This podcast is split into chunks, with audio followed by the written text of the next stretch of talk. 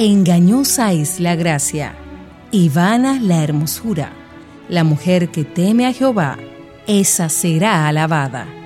Inicia su espacio Mujer para la Gloria de Dios. Acompáñenos durante los próximos 60 minutos en Mujer para la Gloria de Dios.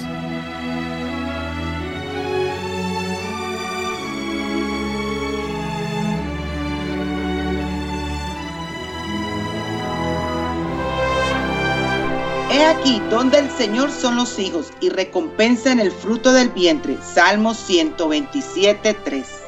Muy buen día, mis amadas. Bienvenidas a este espacio Mujer para la Gloria de Dios. Esta es una producción de SER, del Ministerio de Mujeres de la Iglesia Bautista Internacional, la IBE, en República Dominicana. Nos están escuchando a través de Radio Eternidad 990 AM o Radio Eternidad por la web.com. Muchas gracias por su sintonía. Les saluda desde Ciudad de México Lilia Estudillo Yambés o Lili de Yambés. Ah, Lili Yambés, qué equivocación. Y desde Santo Domingo, nuestra querida Ailín Pagán de Salcedo. Hola Ailín, ¿cómo tú estás? Muy bien, gracias a Dios. Contenta de poder compartir con ustedes nueva vez.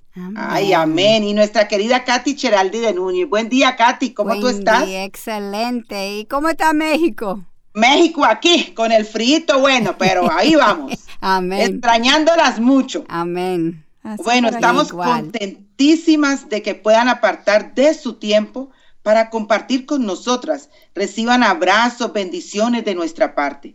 Damos gracias a nuestro Salvador por permitirnos estar otro día más, hablar en su nombre. Este es un privilegio que no merecemos. Nuestro deseo siempre es darle toda la gloria y la honra a Él, así como le expresa el nombre del programa. Y recuerden que estamos en las redes sociales. Cada semana se comparten reflexiones bíblicas, versículos bíblicos, artículos y hasta recetas para fomentar el diseño de Dios para con sus hijas. Y lógicamente, queridas, las eh, eh, conferencias que se van dando. Eso es algo muy importante. Ustedes nos pueden seguir por arroba tanto en Instagram como en Twitter y como Mujer para la Gloria de Dios en Facebook. Queremos que sepa que también está en nuestro corazón orar por ustedes, amadas. Por eso hemos habilitado un email al cual pueden enviar sus peticiones de oración. Este email es mplgdd mayúscula oración arroba gmail.com. Además tenemos otro email para consejerías Estamos a su disposición. Cuente con nosotros y escríbanos a mplgdd mayúscula consejería arroba gmail.com. Como siempre decimos en nuestro programa, su iglesia local es primero, pero habilitamos este email para cualquier situación que se presente que quiera nuestro consejo. Y, y bueno, damos, eh, recuerden que a inicio de, de semana subimos todo el programa, la transcripción por Facebook, así pueden también escucharlo por YouTube, Mujer para la Gloria de Dios. Y antes de comenzar con el contenido del programa hoy, primero queremos presentarnos a nuestro Señor. Así que le voy a pedir a, a Aileen que nos dirija en oración en este tiempo. Así será. Gracias, amantísimo Padre, porque nueva vez nos permites reunirnos aquí, oh Señor, para compartir de tu palabra. Gracias, Señor, porque como así mismo lo dice, es lumbrera nuestro caminar, oh Señor. Nos permite conocerte más, conocer mejor tu voluntad y poder vivir mejor para manifestar tu gloria en medio de un mundo que perece, Señor. Ayúdanos en esta en este tiempo, Dios, a poder utilizar los recursos que tú nos has dado para compartir de tu palabra, Señor, y para ser ministradas y poder compartir de tu ministración con aquellos que nos escuchan. Todo esto te lo pedimos en el nombre de tu Hijo Jesús y para la gloria de tu nombre. Amén. Amén, amén. Katy, ¿tú pudieras recordarnos un poquito sobre lo que tratamos la semana pasada? Oh, pero claro que sí. La, la semana pasada revisamos nueve veces la vida de Miriam, la hermana de Moisés, pero esta vez desde una perspectiva diferente. Y antes de adentrarnos en Miriam, quiero resaltar que si hay algo que se nos ha hecho muy real en nuestras vidas, es que la Biblia realmente es la palabra viva y cada vez que la estudiamos encontramos nuevas perlas escondidas. Wow. Es, increíble. Es un baúl de tesoros. Amén, amén. Ahora, volviendo a Miriam, esta fue una mujer usada por Dios desde una edad muy temprana, como desde 7, 8 años de edad, y luego de nuevo en la adultez. Mientras Miriam caminó con Dios, el Señor la usó. Sin embargo, y desafortunadamente, ella se desenfocó durante el tiempo difícil en su vida y caminó en su carne. Wow, somos de pies de barro, ¿verdad? Así Cada es. uno de nosotros. El problema con ella y con cualquiera de nosotros que somos líderes es lo que el versículo de Santiago 3.1 nos enseña. Hermanos míos, no os hagáis maestros muchos de vosotros, sabiendo que recibiremos un juicio más severo. Wow. Ay, Pensar en las consecuencias Wow. y, y la responsabilidad que esto conlleva wow. hasta hoy en día para todo aquel que sea líder. Amén. Amén.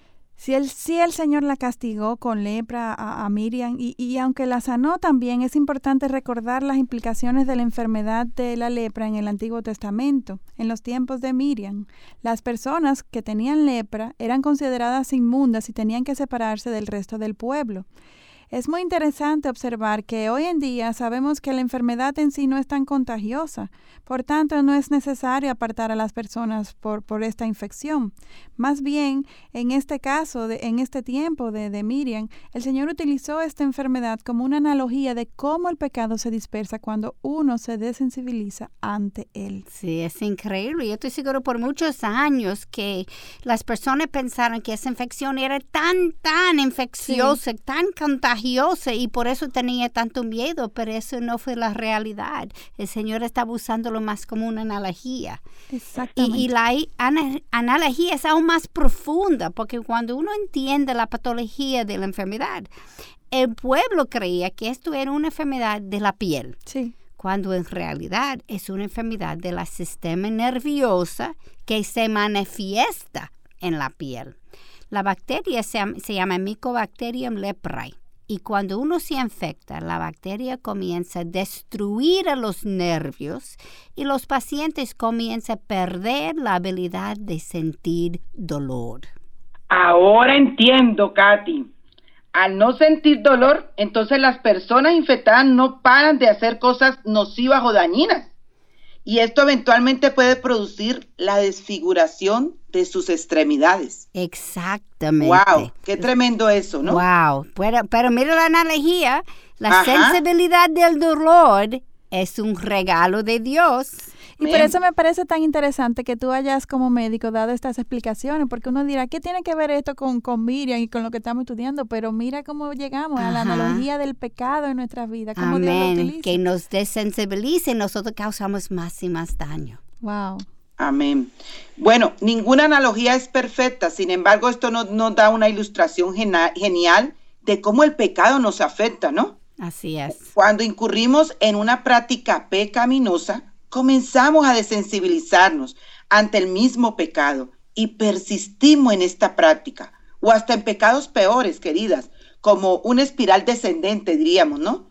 Y llegamos a afectar nuestras vidas, la de otros, sin darnos cuenta, ¿no es cierto? O sea que ese pecado contamina y Así afecta a todo el mundo que está a nuestro alrededor. Así Tristemente. las Tristemente así es. Puede Entonces, ser la familia, escuchemos- puede ser su iglesia, puede ser su país.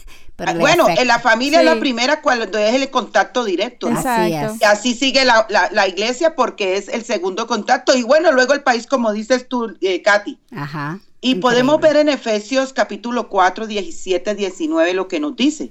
Esto digo pues, y afirmo juntamente con el Señor, que ya no andéis así como andaban también los gentiles, en la vanidad de su mente, entenebrecidos en su entendimiento, excluidos de la vida de Dios por causa de la ignorancia que hay en ellos, por la dureza de su corazón. Y ellos, habiendo llegado a ser insensibles, se entregaron a la sensualidad para cometer con avidez toda clase de impurezas. Se ve cómo está aumentando el pecado por la Es tremendo. desensibilización. Increíble. Dios es tan grande en sus, sus analogías, pero si uno no lo estudia, uno no lo vea. Exactamente, todo esto está claramente expuesto en su palabra. es Así solamente es. estudiarlo. Así es. Amén, amén. Y eso no es leer por arriba, es estudiar, buscar, indagar, donde uno encuentra esas perlas que están allá. Es increíble. Sí. Y aunque este versículo se refiere a los no creyentes, está hablando también a los creyentes, porque nosotras, las cristianas, también podemos llegar a ser insensibles al Así pecado. es. Y, y- y lo hacemos muchas veces. Y escuchem- escu- escuchemos ahora primero de Timoteo 4, versículos 1 y 2. Pero el Espíritu dice claramente que en los últimos tiempos algunos apostarán de la fe, prestando atención a espíritus engañadores y a doctrinas de demonios, mediante la hipocresía de mentirosos que tienen cauterizada la conciencia. ¿Se nota? Sí. cauterizada su conciencia. Endurecida. Así es. Jesús fue bien claro en Juan 15, versículo 3 a 4. Vosotros ya estáis limpios por la palabra que os he hablado. Permaneced en mí y yo en vosotros. Como el sarmiento no puede dar fruto por sí mismo si no permanece la vid, así tampoco vosotros si no permanecéis en mí. Así es. Y a través de las vidas de las diferentes personas que hemos estudiado, es obvio que aún los creyentes, o sea, nosotros y todo aquel que se considere cristiano, cuando estén, eh, eh, estemos desenfocados de Dios, perdemos nuestro ministerio y la bendición de Dios en nuestras vidas. Por su falta de arrepentimiento, el ministerio se pierde, eh, pierde su efectividad, porque no somos nosotras que estamos haciendo la obra y tenemos que recordar esto, es Amén. Dios. Y nuestro Dios resulta que es un Dios santo, santo, santo, que siempre se apartará cuando estemos en pecado. Amén. Escuchemos Isaías 64, 7 que nos dice, y no hay quien invoque tu nombre, quien se despierte para asirse de ti, porque has escondido tu rostro de nosotros y nos has entregado al poder de nuestras iniquidades.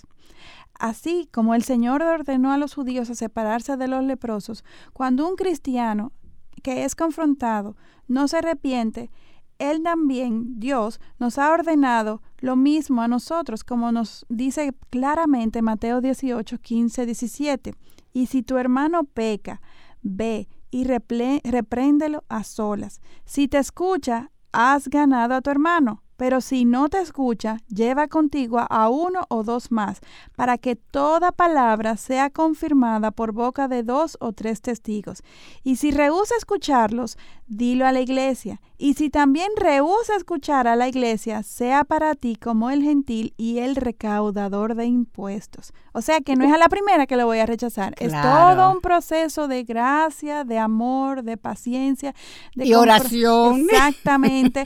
y entonces, eventualmente sí va a suceder que tendremos que separarnos si no se arrepiente Así y no es. es. eh, Y quiero, quiero añadir algo aquí. El- la razón que el- la mirada del Señor se aparta es para nuestro bien. Sí. Él quiere que nosotros sentimos esa falta para que lo buscamos de nuevo. así es. No es por castigo, No, es para nuestro bien. así sí. Es disciplina, no así castigo. es, así Exactamente, Lili, buena Y palabra. qué lindo que, que nos da tantas oportunidades, ¿no, es. querida? Amén. Claro, es Porque- lleno de gracia. Porque es su gracia, o sea, pudiera Amén. en la primera, ya, tenga. Sí. Pero gracias al Señor que por su gracia y misericordia nos da oportunidad de Amén. arrepentimiento. Amén. Y recordemos que el juicio a los líderes, según Santiago, será aún más severo, queridas. Ay, ay, ay. Sí. Miriam estuvo Ese me da pavor. Bueno, Sí. Miriam estuvo por siete días fuera del campamento antes de que el Señor la curara. Y aún después de que regresara curada, no vemos que el Señor la usara más. Miriam vivió por 38 años más bajo el liderazgo de Moisés y lo único más que leemos de ella está en números 21 que dice así. Los hijos de Israel, toda la congregación, llegaron al desierto de Sin en el mes primero y el pueblo se quedó en Cádiz. Allí murió Miriam y allí la sepultaron. Wow. Wow. 30 Y esto mismo años. que ocurrió con Miriam, así también con David.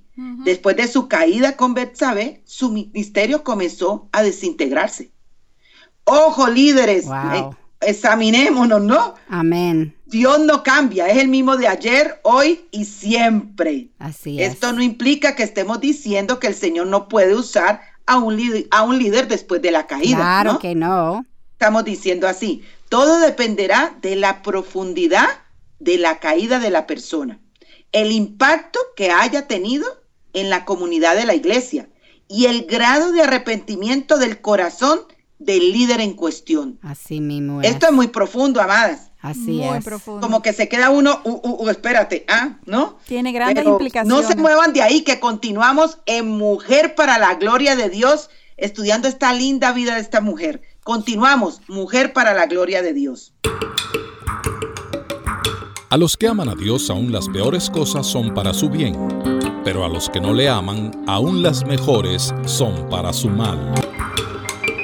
Estás escuchando Radio Eternidad.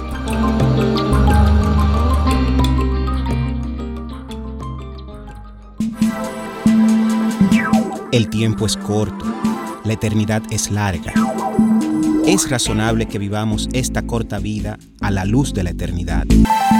Un mensaje de Radio Eternidad.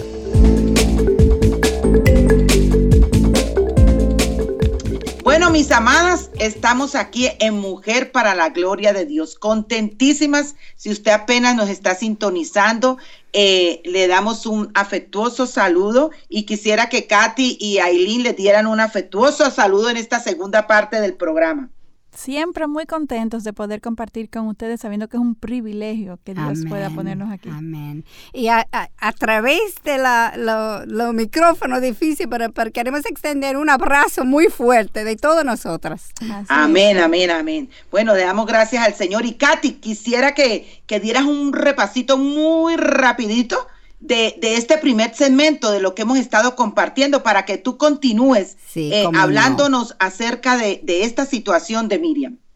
Como no, estábamos hablando de Miriam y, y su caída en, en, el final de, de, la, de su vida y como estamos tratando a, pensar en nosotros para prevenir que hacemos lo mismo y decimos que a, el Señor puede quitar su ministerio o Él te puede reinstalar dependiendo de varias cosas.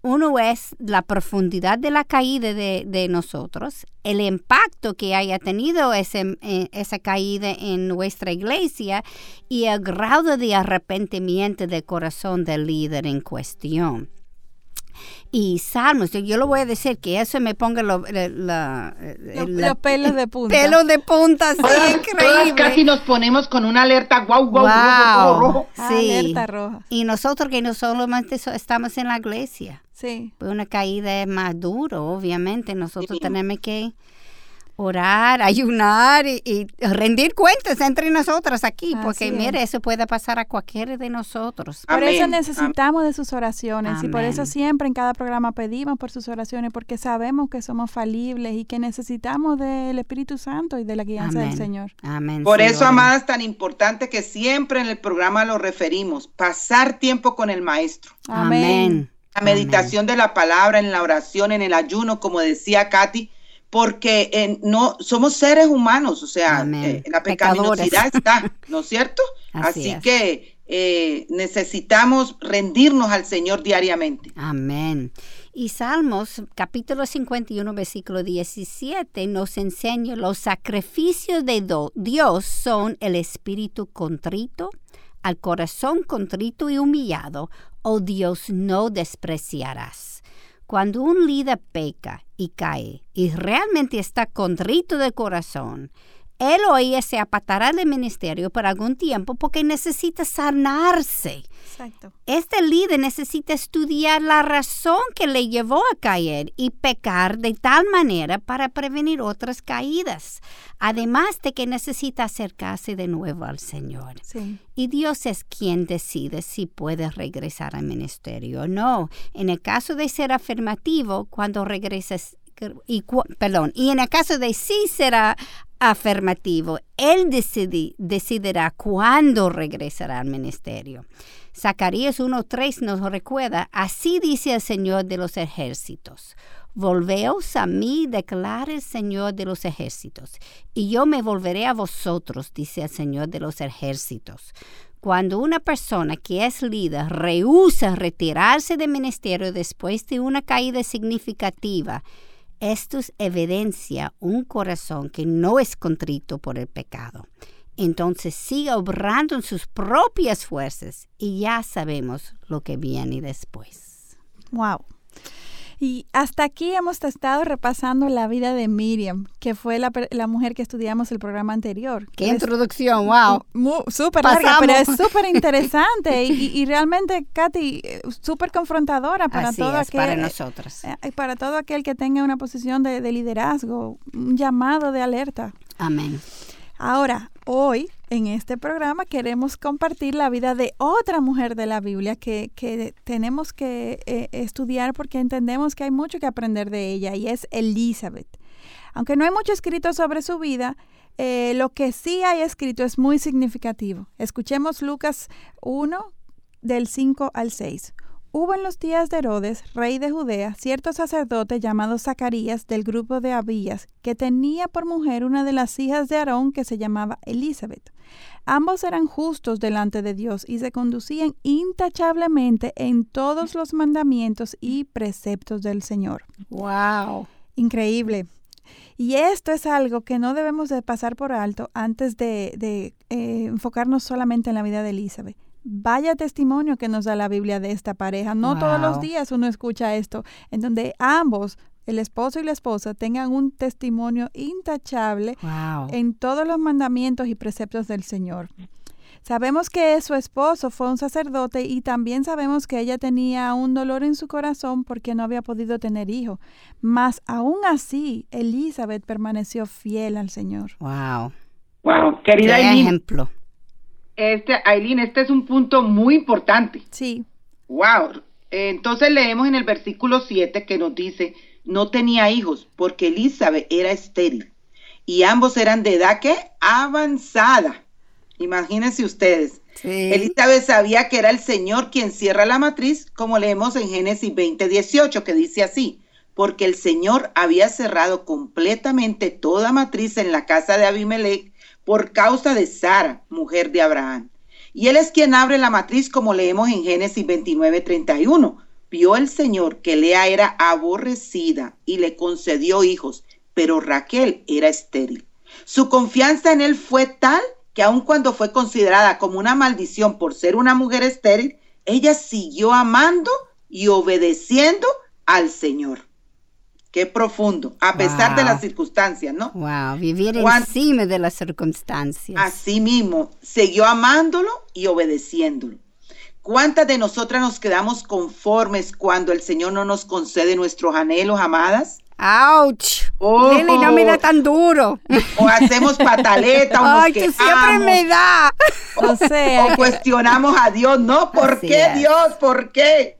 en vez que para qué. Increíble como, en esta breve reseña de Elizabeth, qué gran enseñanza. Así es. Amén. Así es. Y otra vez, si no lo indaga, si no lo saque, está en, los escombros, vamos a decir, y uno tiene que buscarlo para ver lo que el Señor tiene allá para nosotros. Y rendido el corazón, Katy, porque muchas veces se lee la Biblia así a la carrerita y no se profundiza rendido tu corazón a escuchar la voz de Dios. Amén. Es el que transforma nuestro corazón. Amén. Ahora, ojalá que yo podía responder siempre que lo he hecho así, pero la verdad es, eso no es así. Ay, todas estamos en el mismo camión. Así es, así es. Esta historia es muy interesante porque, porque cuando el ángel se le apareció a su esposo Zacarías, él no era un sacerdote cualquiera, sino él era el sacerdote por año elegido para quemar el incienso en el templo. Escuchemos Lucas capítulo 1 versículos 8 a 14. Pero aconteció que mientras Zacarías ejercía su ministerio sacerdotal delante de Dios, Dios, según el orden indicado a su grupo, conforme a la costumbre del sacerdocio, fue escogido por sorteo. Mire eso, por sorteo. Sí. ¿Coincidencia?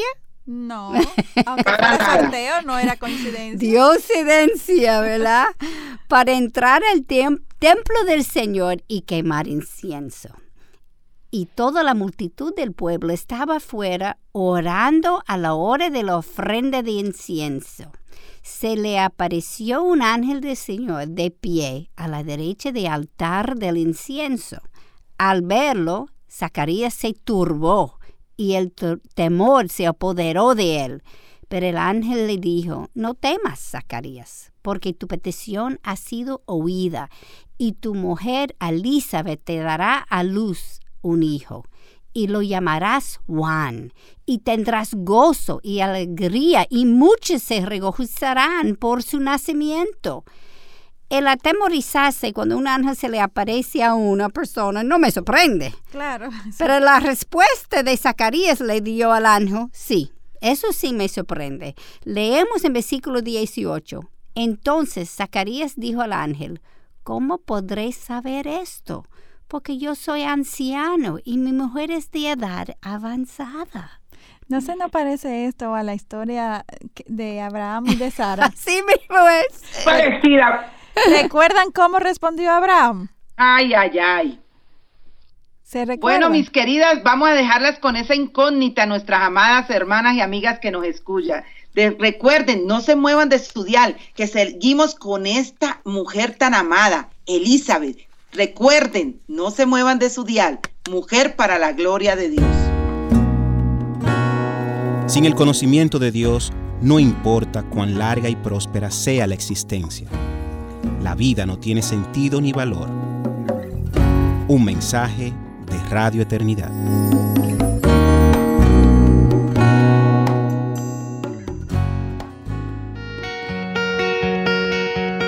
No hay mayor regalo que el sacrificio de Cristo. Estás escuchando Radio Eternidad.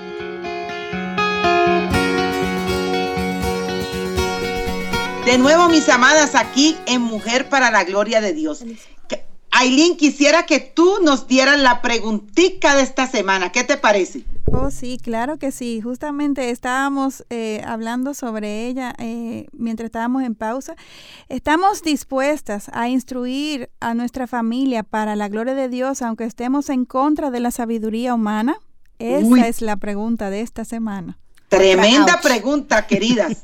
Así de reflexionar. ¿Y esto qué te recuerda de Abraham que nos comentaba, Jailín? Bueno, que Abraham, al igual que Zacarías, tuvo una respuesta eh, sorpresiva para nosotros ante un ángel que se le apareció, que le daba una noticia opuesta a lo que humanamente pudiéramos pensar, y era del de tener a un hijo a esta edad tan avanzada. Sin embargo, así es que obra nuestro Dios, de formas inesperadas. Él le, eh, le, encanta la matriz. lo quiere, lo abre de frente tiempo. Y... Abrirla a, lo que humanamente diríamos de tiempo. pero es Oye, queridas, y algo muy importante allí que nos eh, hablan de Sara. Sara era de edad avanzada como Abraham, pero también ya su periodo había cesado. Claro. igual que Elizabeth. ¡Wow! Tremendo. dos viejas teniendo ¿Qué hicieron? Se ¿Qué Ojo, exactamente, Aileen. Entonces escuchemos lo que dice Génesis 17, 17. Abraham se postró sobre su rostro y se rió y dijo en su corazón, a un hombre de 100 años le nacerá un hijo, y Sara, que tiene 90 años, concebirá. Y cuando los tres ángeles se presentaron ante Abraham en Génesis 18, del 9 al 11, dice, entonces ellos le dijeron, ¿dónde está Sara tu mujer? Y él respondió, allí en la tienda. Y, y aquel dijo, ciertamente volveré a ti por este tiempo el año próximo. Y he aquí, Sara tu mujer tendrá un hijo. Y Sara estaba escuchando a la puerta de la tienda que estaba detrás de él. Abraham y Sara eran ancianos, entrados en años, y a Sara le había cesado ya la costumbre de las mujeres. ¿Y cuál fue la respuesta de Sara? Déjenme leerles, queridas, en el versículo 12. Dice, y Sara se rió para sus adentros, diciendo, ¿tendré placer después de haber envejecido siendo también viejo mi señor? No me sorprende, queridas, el que Sara se riera, pues el mensaje que los ángeles estaban dando era imposible y parecía ser hasta ridículo, ¿no? Si no fuera por nuestro amado Dios. Amén. Pero Dios. Pero, sin embargo, la reacción de Elizabeth aparentemente fue muy diferente, porque no se menciona nada de esto en las escrituras, que mostrara una duda o una burla de parte de ella, ¿no? Sí. Quizás Elizabeth había escuchado las historias de Sara, de Rebeca, de Raquel, siendo contadas en el templo. Realmente no sabemos, pero por lo menos no hay evidencia de que ella dudó del Señor. Sin embargo, el castigo de Zacarías por dudar fue quedar mudo hasta el nacimiento del niño. ¿Qué les parece? Wow. ¡Wow! Tremendo. Por esto eh, se vio obligado a explicarle a Elizabeth por señas lo que había sucedido. Más aún esto no disminuyó su fe. Ella, al igual que su pariente María, creyó en Dios a pesar de las circunstancias. Así es. Qué mujer de fe, Elizabeth. Wow. ¡Qué mujer! Ajá. María también, Y la familia. ¿Qué también. familia vamos a decir? Sí. Es interesante que dos mujeres a las extremas de etapas y muy diferentes de la vida fueron quienes el Señor utilizara para traer el Mesías y la otra para traer a su portavoz al mundo. Una jovencita virgen queda embarazada con el Mesías, Jesús.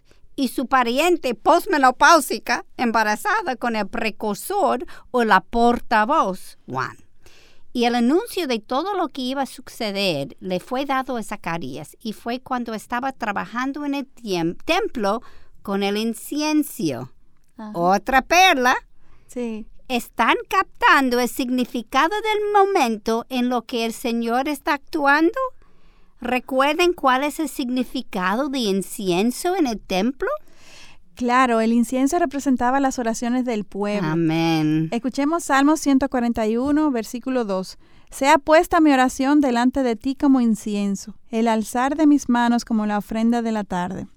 Estoy segura que Zacarías había orado por años por un hijo. Sin embargo, dudo que esta fuera la única oración de Zacarías. Es muy probable que tanto él como el resto del pueblo hayan orado por muchos años por la venida de un Mesías.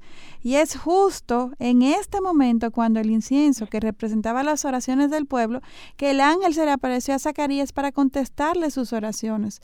El simbolismo bíblico no deja de sorprendernos Wow. cómo Dios entrelaza una idea con, con otra, un hecho con otro, para, para mostrarnos su voluntad, su, su obrar. Wow. Y muchas veces en el momento no lo captamos. Por Sí. eso tenemos que meditar en Sí. lo que estamos leyendo y lo que estaba pasando y poner a uno mismo en los zapatos de estas personas.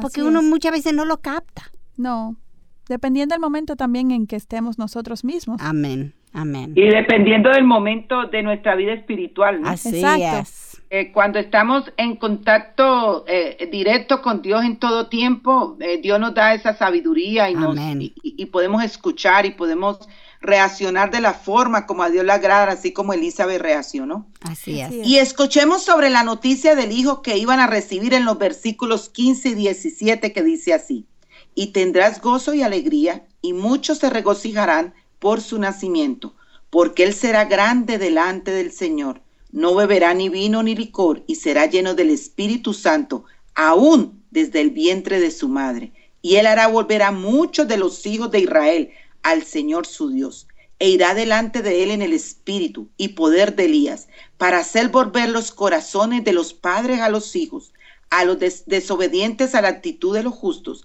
a fin de preparar para el Señor un pueblo bien dispuesto. Amén. Qué lindo versículos. Wow. Es- esto tuvo que ser una noticia increíble para padres, quienes eran intachables en todos los mandamientos y preceptos del Señor. No puedo imaginarme, queridas, el gozo de su corazón de los dos cuando escucharon estas palabras. Y, Wow. y un tip, Katy y Aileen, Sí. es hermoso porque yo pasé por esa más o menos historia cuando los médicos me dijeron que yo no podía tener hijos. Sí. Y cuando a pesar de los médicos, a pesar de que eh, estaba tomando pastillas, supuestamente eh, anticonceptivas, el Señor le dio, el, me, nos dio el privilegio de quedar embarazada de Sara. Wow. Wow. Y esas son las maravillas del Señor, porque hace maravillas ayer, hoy Y, para siempre. Porque Él está en control de todo. Él le encanta la matriz. Ah, me encanta. Abrirla cuando el hombre dice que no. Así es. Y no quiero pasar por alto lo que el versículo 15 dice. Él será lleno del Espíritu Santo aún desde el vientre de su madre. Madre, para este momento el Espíritu Santo no había sido dado todavía y no estaba presente de manera continua en, continua en los cristianos como tenemos hoy en día. El Espíritu Santo entraba por momentos en las personas, como por ejemplo cuando los profetas profetizaban. Hasta el día de Pentecostés es cuando el Espíritu Santo hizo su presencia, como leemos en Hechos 2, 1 a 4. Cuando llegó el día de Pentecostés, estaban todos juntos en un mismo lugar. De repente vino del cielo un ruido como el, el de una ráfaga de viento impetuoso que llenó toda la casa donde estaban sentados, y se les aparecieron lenguas como de fuego que repartiéndose se posaron sobre cada uno de ellos. Todos fueron llenos del Espíritu Santo y comenzaron a hablar en otras lenguas, según el Espíritu les daba habilidad para expresarse. Y, no quiero seguir adelante sin, sin resaltar algo de Elizabeth, y es que, de acuerdo a la pregunta que tenemos hoy, si estamos dispuestas a instruir a nuestra familia para la gloria de Dios, aunque estemos en contra de la sabiduría humana, hasta aquí estamos viendo que Elizabeth es una mujer que está haciendo, eh, eh, que está recibiendo a un hijo que tiene ya el Espíritu Santo. Un hijo en una etapa adulta de su que no se esperaba que ella fuera a, estar embarazada. Sin embargo, la respuesta de Elizabeth pudo ser tal porque desde antes ya ya tenía una relación con el Señor. Entonces, eso es algo que también nosotras debemos de aprender para poder enfrentar el mundo en que vivimos. Si queremos instruir a nuestra familia para la gloria de Dios, aunque la instrucción de Dios vaya en contra del mundo, nosotras como madres tenemos que tener una íntima relación con el Señor, una gran fe en Él para poder ir en contra del mundo. Amén. Amén. Es que, querida Aileen, eh, no se puede, realmente, no se puede instruir unos hijos para la gloria de Dios si no estamos sometidas al Señor en ayuno, en oración y en meditación de la palabra. Así es. es de la única forma que Dios nos da la sabiduría, sabiduría divina para nosotros actuar conforme a como dice la palabra, siendo una madre o siendo un padre. Amén. Esto no se trata de, de que cuántos seminarios tenga la persona, de cuántos máster tengan las personas. Esto se trata de el tiempo que pasemos con una Dios. relación para esa relación crezca y para que el Señor nos pueda dar esa sabiduría, a pesar del contexto del pasado que usted tenga. Ojo con eso. Así es. Buena aclaración a pesar del contexto del pasado que usted tenga, el Señor en su gracia y su misericordia ya le perdonó los pecados, es una nueva criatura y bajo la palabra de Dios, Dios le va a dar la sabiduría para poder criar a sus hijos como manda la palabra y no como dice el mundo. Aún contracultura, como hablamos. Así es, Lili. El Señor en este momento estaba anunciando a Zacarías que con la llegada de su hijo Juan las cosas iban a cambiar.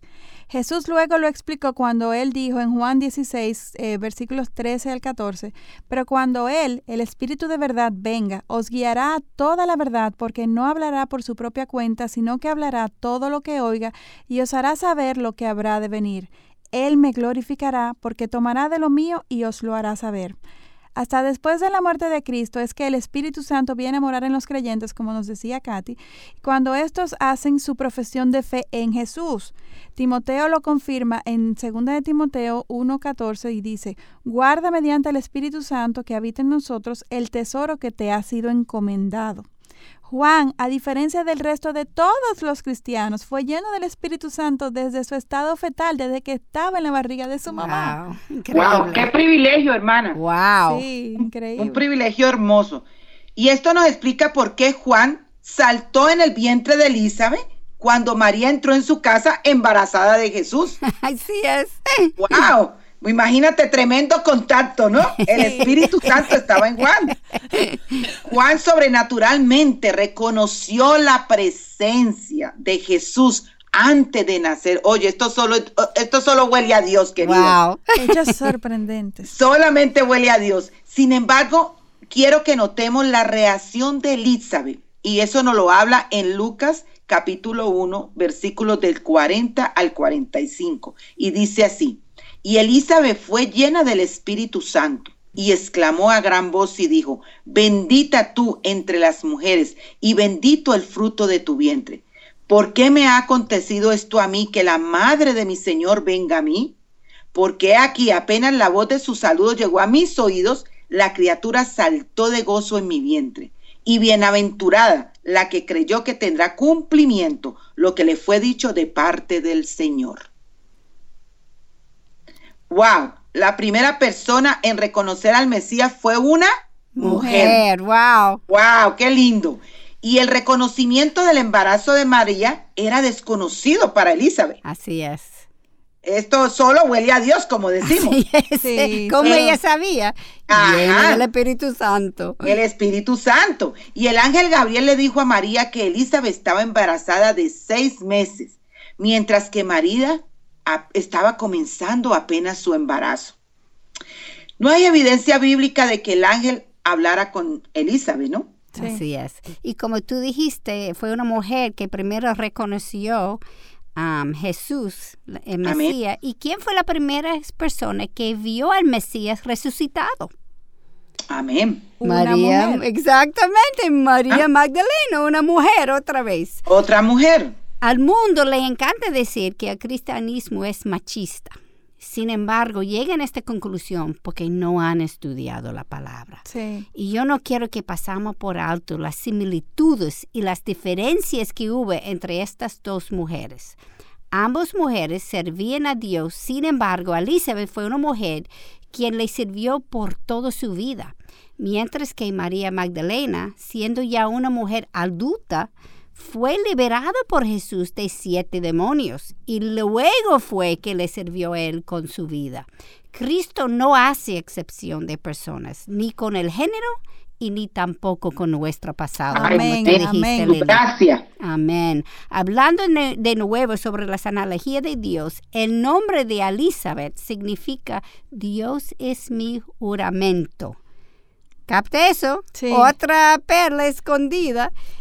Y mira ahora lo que Dios hace. Es a través de su hijo Juan, el precursor de Jesús, a través de quien Dios habló a su pueblo sobre el cum- cumplimiento del juramento que Él les había dado a ellos, como nos dice en Lucas 1.16. Y Él hará volver a muchos de los hijos de Israel al Señor su Dios. Bueno, queridas, vamos otra vez a una a un receso en Mujer para la Gloria de Dios, pero no se mueva porque cada vez esto se está poniendo más bueno. Wow. Continuamos con Mujer para la Gloria de Dios. El vacío del hombre es la ausencia de Dios en su vida. Escuchas Radio Eternidad, impactando el presente con un mensaje eterno.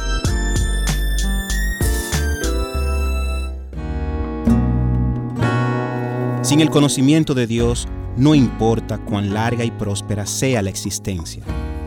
La vida no tiene sentido ni valor. Un mensaje de Radio Eternidad.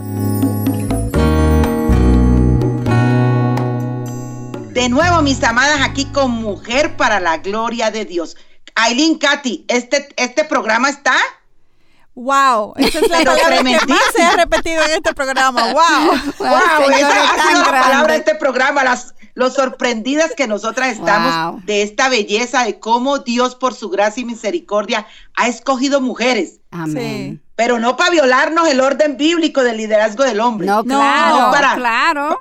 Ajá, sino para, porque ya me imagino algunas estarían como en algunos tiempos nosotras, ¿no? Wow, las mujeres, las mujeres. No, dentro de nuestro diseño, dentro de su diseño para nuestra vida, usándonos para su gloria. Amén, amén. Entonces, eh, eh, quisiera, queridas, que volviéramos a hablar sobre la preguntita, Aileen. Oh, sí, claro que sí. Estamos eh, en el día de hoy reflexionando sobre una pregunta que estamos tratando de responder a medida de que vamos reflexionando sobre la vida de esta mujer. ¿Estamos dispuestas a instruir a nuestra familia para la gloria de Dios, aunque estemos en contra de la sabiduría humana? Bueno, una pregunta para temblar, Aileen. Wow. Y para Wow. reflexionar mucho.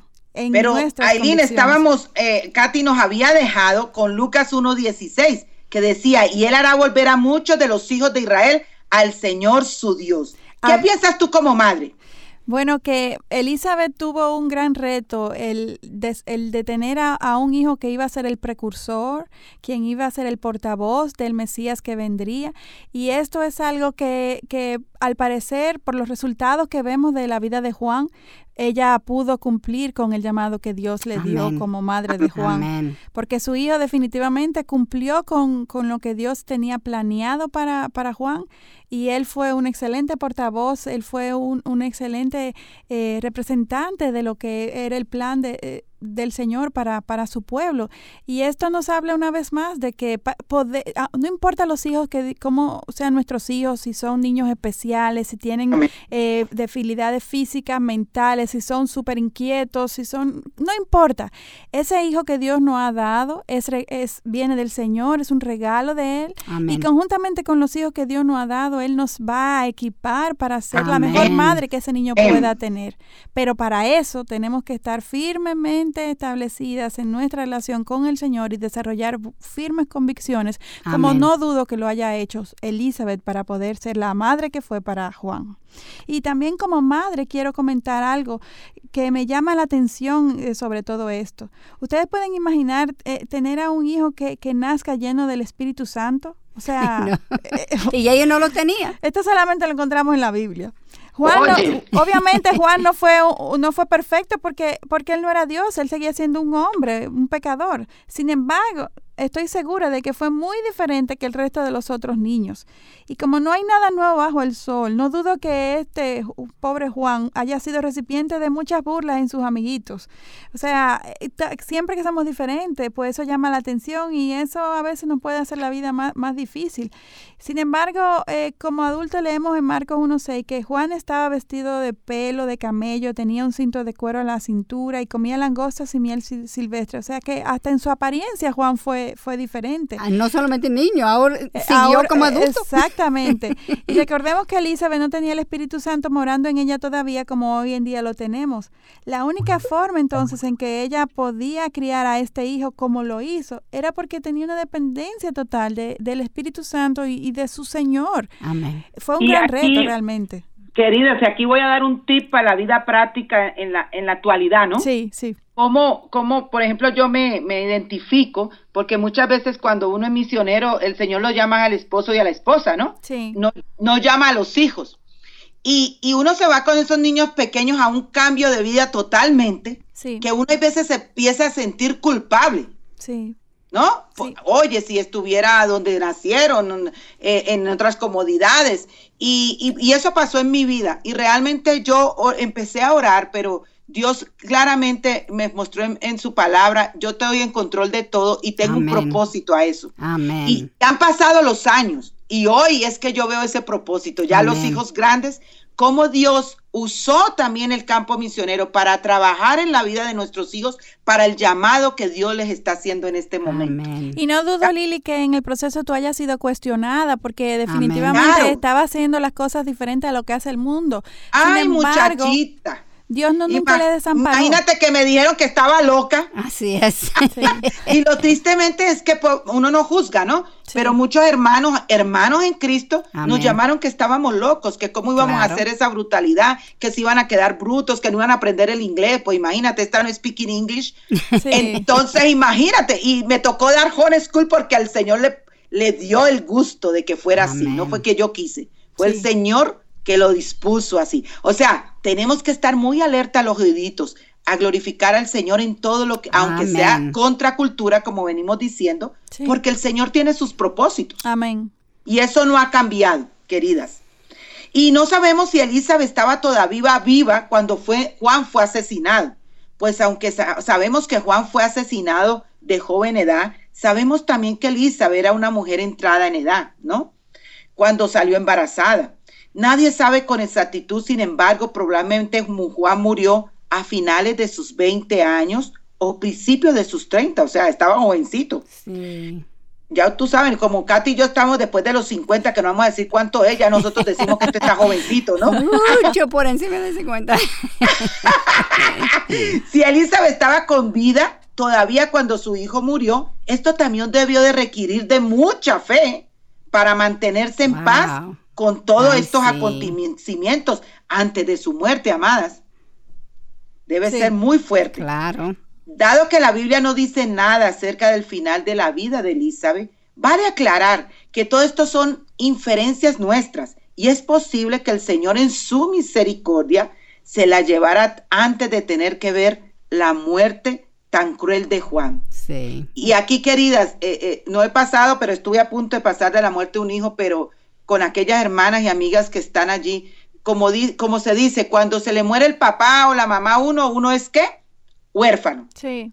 Cuando se le muere el esposo o esposa, viudo o viuda. Sí. Pero cuando se le muere un hijo no hay nombre. Sí, no hay nombre. ¿No? Con lo profundo y lo doloroso que debe ser perder un hijo. Wow, sí.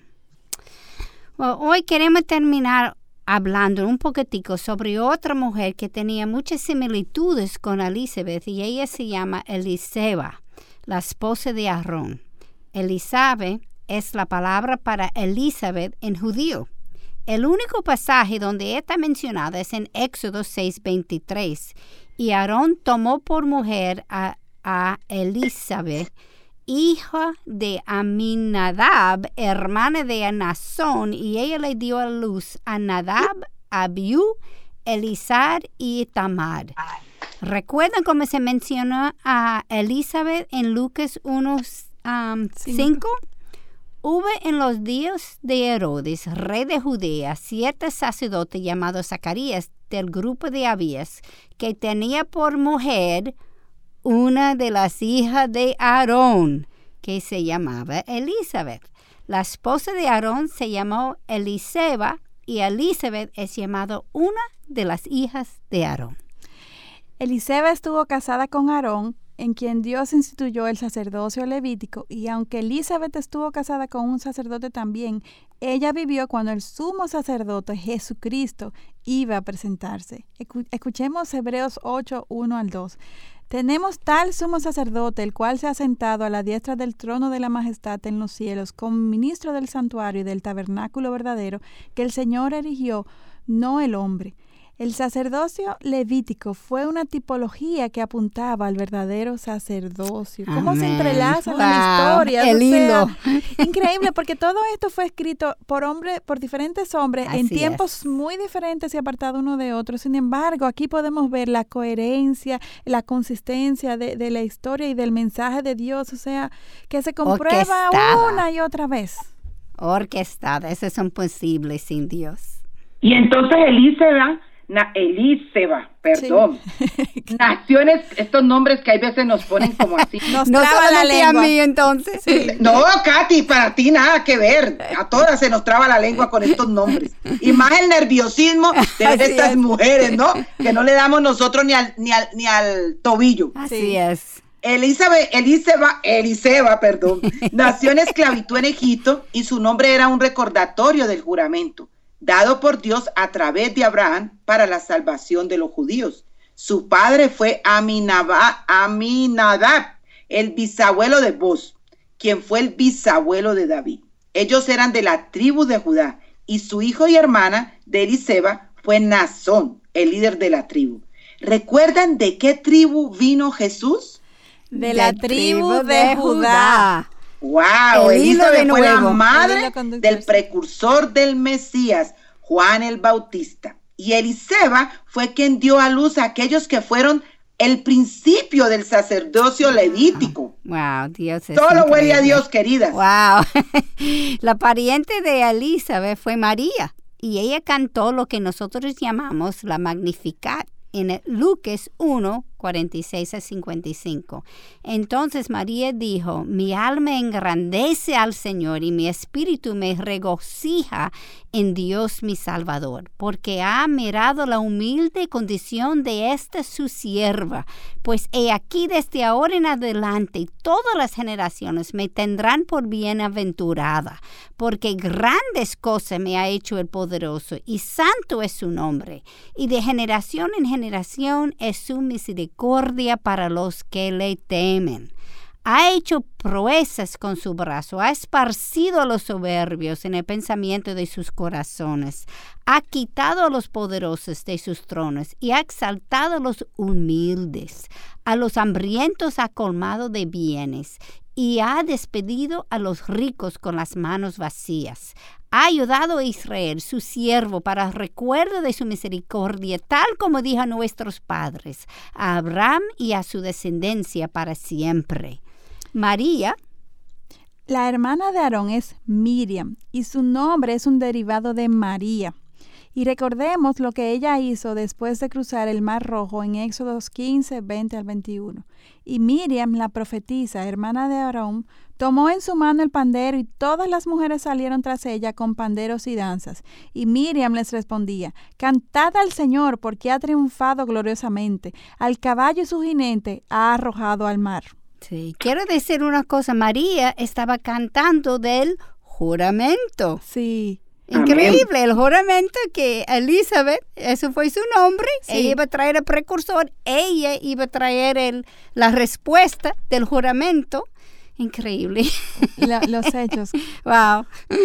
Como siempre hemos dicho, querida, la revelación de Dios es progresiva. Sobre los años, Él sigue revelando más y más de su historia. Él prometió que iba a enviar a un Mesías y lo cumplió. Así es. Las personas en los tiempos de la Biblia no entendían por completo lo que estaba pasando. Sin embargo, Dios estaba trabajando y estaba en control de todo. y esto no es diferente de hoy en día.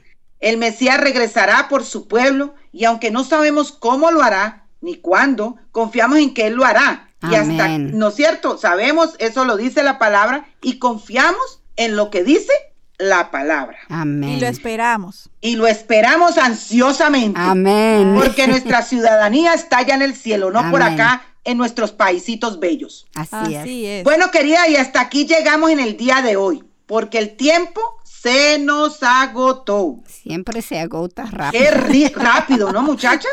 Imagínate. La semana próxima vamos a estudiar a Zafira junto con su esposo Ananías. ¿Qué les parece a ustedes? Ay, qué bueno. No pueden perdérselo porque estaremos aquí a la misma hora y en la misma estación para la gloria del mismo Dios, nuestro Dios. Continúen orando por nosotras porque necesitamos siempre la protección de nuestro Señor para que nos dé la sabiduría, no solo a nosotras tres, sino también a todo el equipo que atrás Está tras bastidores trabajando en las páginas, en, en, en todos los, los, los, las recetas, las, todas las reseñas de los programas, así que hay mucha gente trabajando. Y, por lo tanto, dime Aileen. Y también Lili, creo que sería una buena oportunidad para llamar a nuestras hermanas, a orar por las mujeres que Dios ha levantado dentro de su iglesia para ser líderes, para enseñarles, porque siempre oramos por nuestros pastores, por los líderes de la iglesia, pero hoy hemos visto que, que nosotras también tenemos una responsabilidad, un llamado alto al cual tenemos que responder. Y por favor sigan orando por mis amadas mexicanas que se están levantando, muchas recibiendo a Cristo, Amén. arrepintiéndose de sus pecados y el Instituto 8542 Mujeres está ahí activo, mujeres discipulando a mujeres y, y esto es una gran bendición, ¿no es cierto? bueno. Y, yo espero tenerlas a ustedes aquí quizá para el próximo año, Dios mediante. Gloria a Dios. Que pudiéramos seguir trabajando juntas y pudiéramos compartir muchas cosas con nuestras hermanas. Amén. No olviden que nos pueden seguir en Twitter e Instagram escribiendo a arroba mplgdd mayúscula y en Facebook Mujer para la Gloria de Dios. También recuerden que pueden escuchar nueva vez el programa eh, los sábados, siempre los sábados en la mañana. Les esperamos en nuestro próximo encuentro, Dios delante aquí en Radio Eternidad, impactando el presente con un mensaje eterno. Hasta aquí su espacio Mujer para la Gloria de Dios. Gracias por acompañarnos. Les esperamos el próximo sábado en Mujer para la Gloria de Dios. Este programa es producido en los estudios de Radio Eternidad